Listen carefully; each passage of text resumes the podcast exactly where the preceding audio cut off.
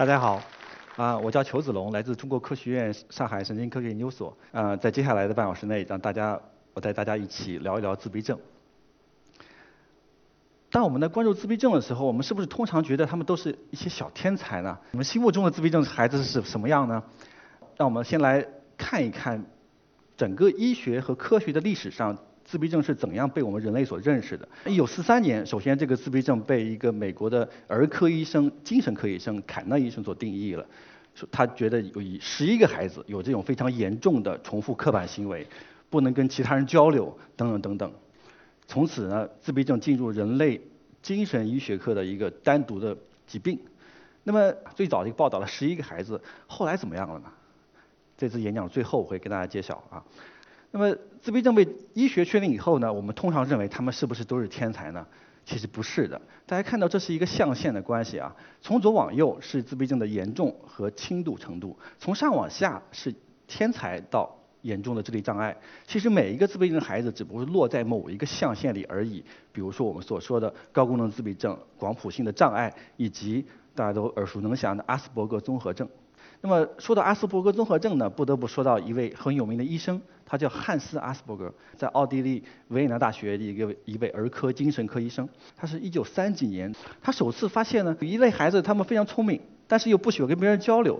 他近近距离观察这些孩子，把他们定义成小教授。他把这些发现用德文记录下来，但很可惜，他的文献都毁于二战的炮火。这些文献呢，一九六零年代被医生发生发发掘出来。被定义为阿斯伯格综合症，但是呢，我们很快发现里面还有一些疑问我们不能解决。为什么阿斯伯格医生从来没有报道过智力障碍的孩子？我们知道不是每一个自闭孩子孩子都是天才，他们为什么从来没有报道过呢？后来经过历史学家的考证呢，大家想到一九三几年的奥地利是什么时候？三三五年以后，其实已经被纳粹德国所吞并了。那个时候，奥地利和德国都奉行着希特勒所谓的积极优生学。意思是，如果是存在先天障碍的话，他们的基因是有缺陷的，他们不值得社会为之耗之资源。所以很可惜呢，阿斯伯格医生本人并不是坏人，他不是十恶不赦的纳粹，但是呢，他的精神被纳粹洗脑了，他亲手签署了很多把这些具有先天缺陷的孩子、自闭症孩子送进一些医院里面，这些孩子被消极治疗，任由他们慢慢的死去。所以大家可以看到，一个在医学上、科学上如此明晰的一个故事，但是与社会学却是很复杂联系在一起的。这些事情呢，在二十世纪的美国和英国、欧洲大地上反复的出现。经过1988年一个电影的《雨人》，全世界都知道了自闭症。那么这个 Dustin Hoffman 构在构建了这个舞。台形象大家都知道啊，一个非常有名、很天才，他有社会行为是缺陷的，有很重复的刻板行为，语言也很奇怪。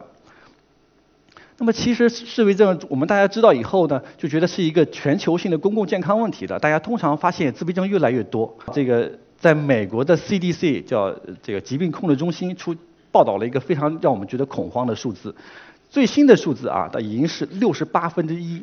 什么意思呢？这个患病率是每出生六十八个孩子就有一个是自闭症。你觉得可能吗？真的这样的话，我全世界会有多少自闭症，对不对？那中国人口是美国的多少倍？那中国的自闭症就不得了了。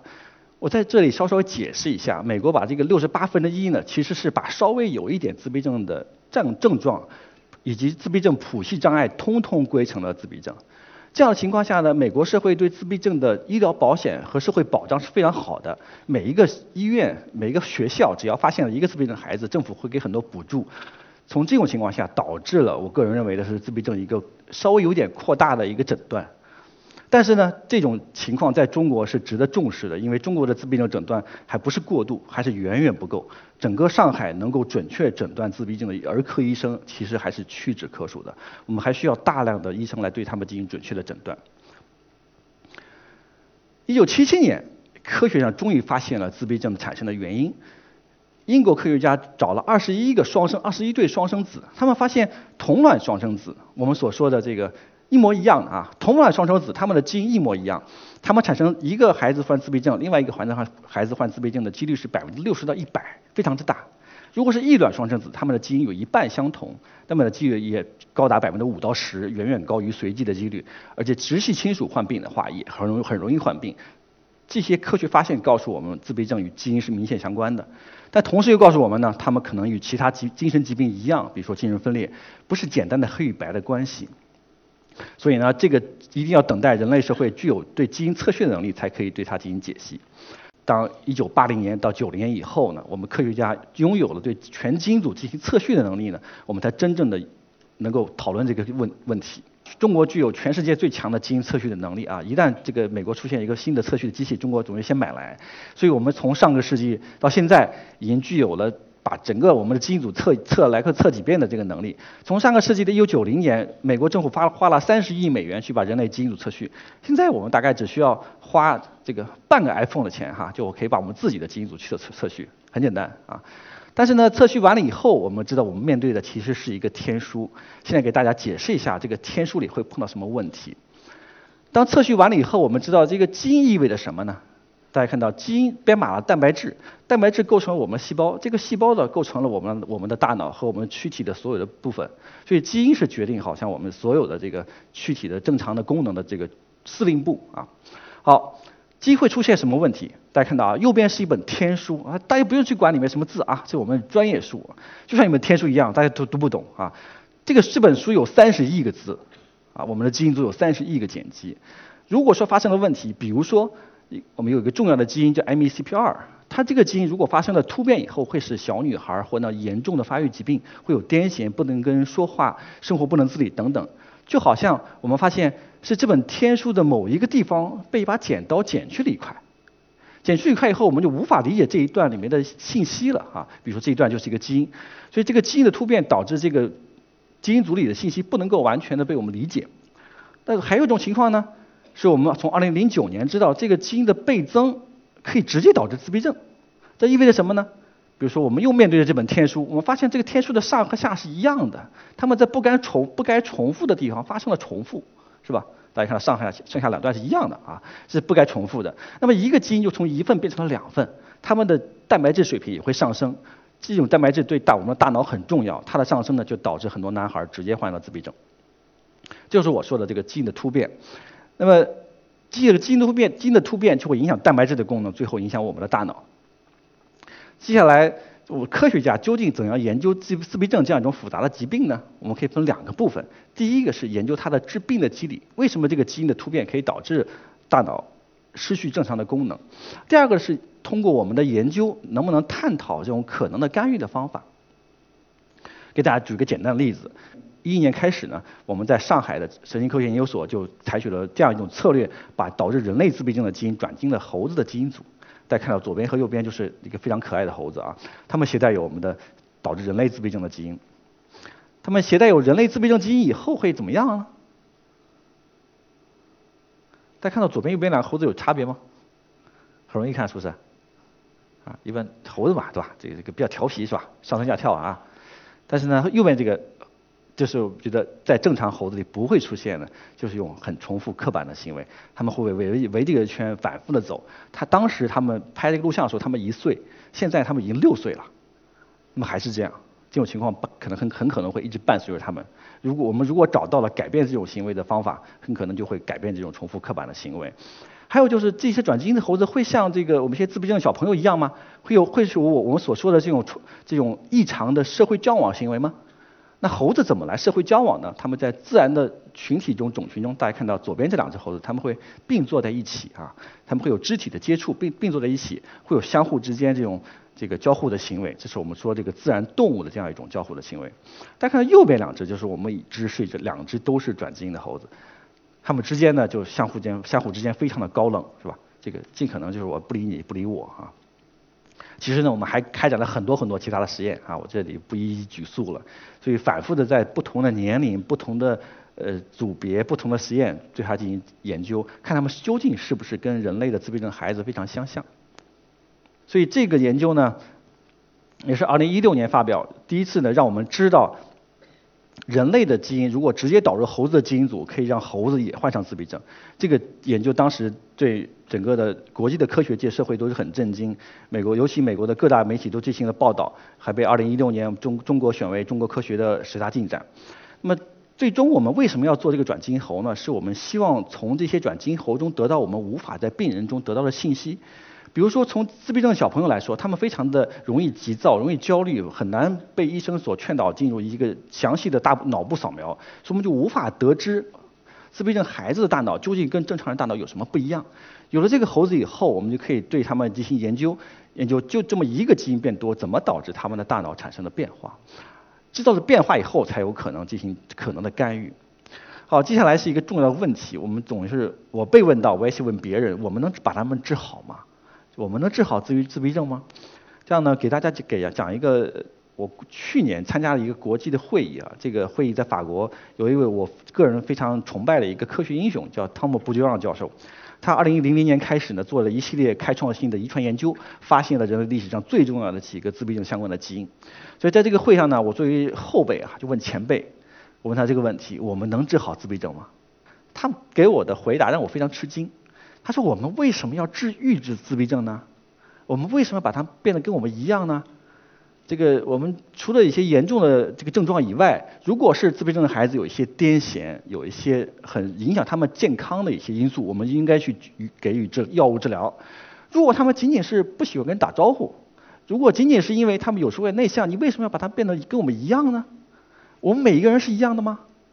所以让我觉得很有很多思考，是吧？如果他仅仅是因为有一些孤僻，有一些这个这个有些像自闭症一样的症状，但是呢，能够行使自己正常的社会行为，那我们其实没有必要把一个有点内向的人变得非常外向，是吧？动不动都要出去这个这个 party 跟别人这个一起一起这个一起一起这个各种各样的社交活动，其实没有必要的。我们每个人都是有不同性格的。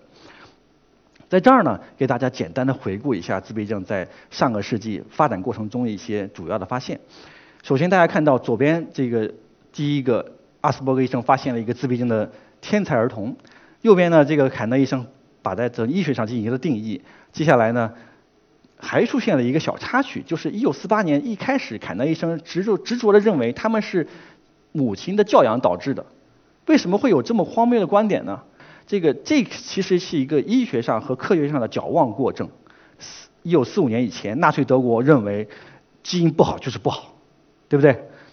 这种错误的方法呢，导致当时人类的科学界和医学界都不敢说什么什么事情是基因出现的问题，是先天出现的问题。先天就是基因嘛，对吧？所以把好多疾病，包括精神分裂，都归为后天疾病。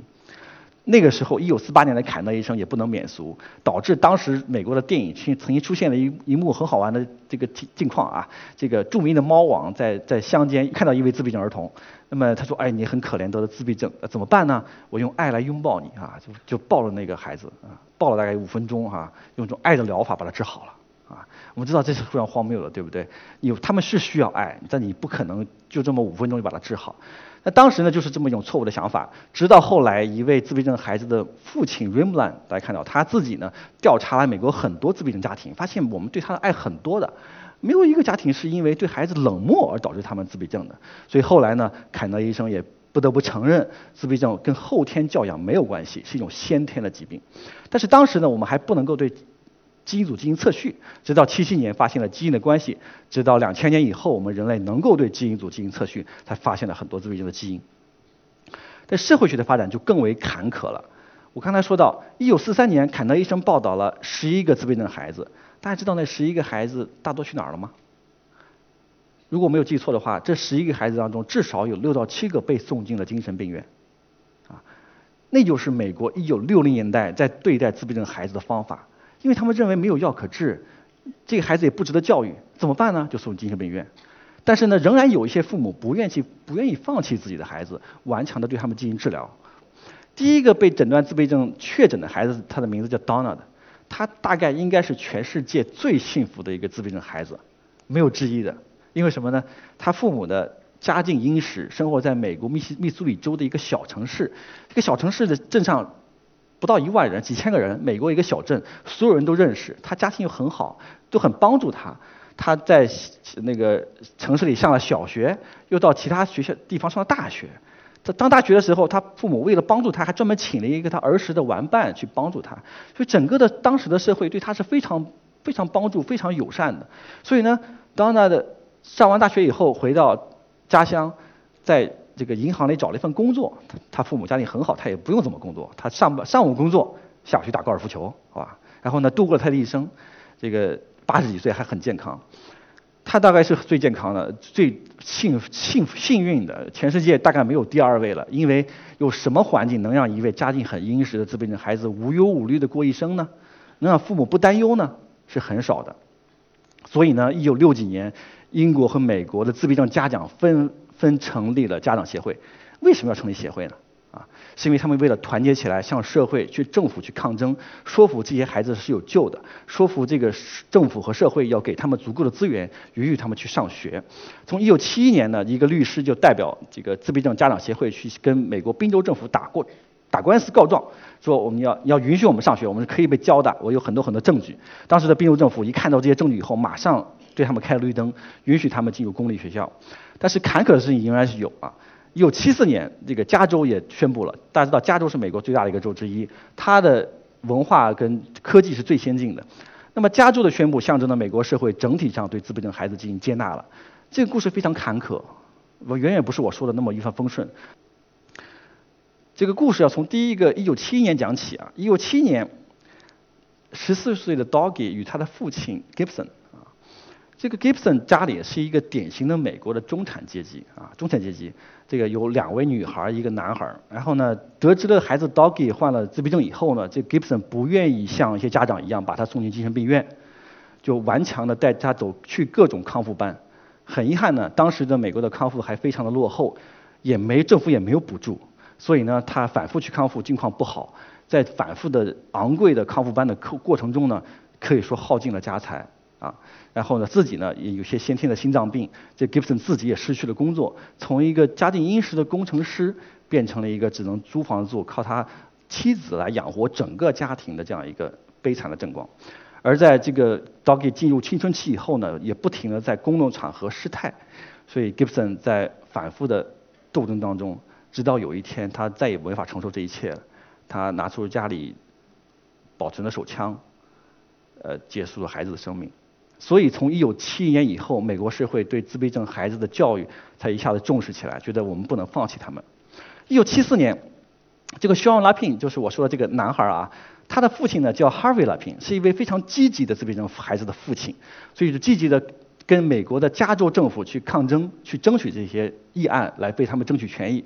这个议案确实成功了，递到了当时时任州长罗纳德·里根的桌上。但是里根距离去这个卸任已经。很近了啊，最后一年了。这个里根属于叫美国叫共和党是吧？共和党要美国是小政府，要节省开支，不愿意去花这么多钱去给自闭症孩子做这种社会的保障。怎么办呢？这个这个拉平父亲就找到了当时的一个很有名的影星，大家看到中间这个叫 Nolan，Leonard Nolan。诺兰影为什么愿意跟他们一起去抗争呢？这个诺兰也是一个自闭症孩子的父亲，但很可惜，他就是当年这个。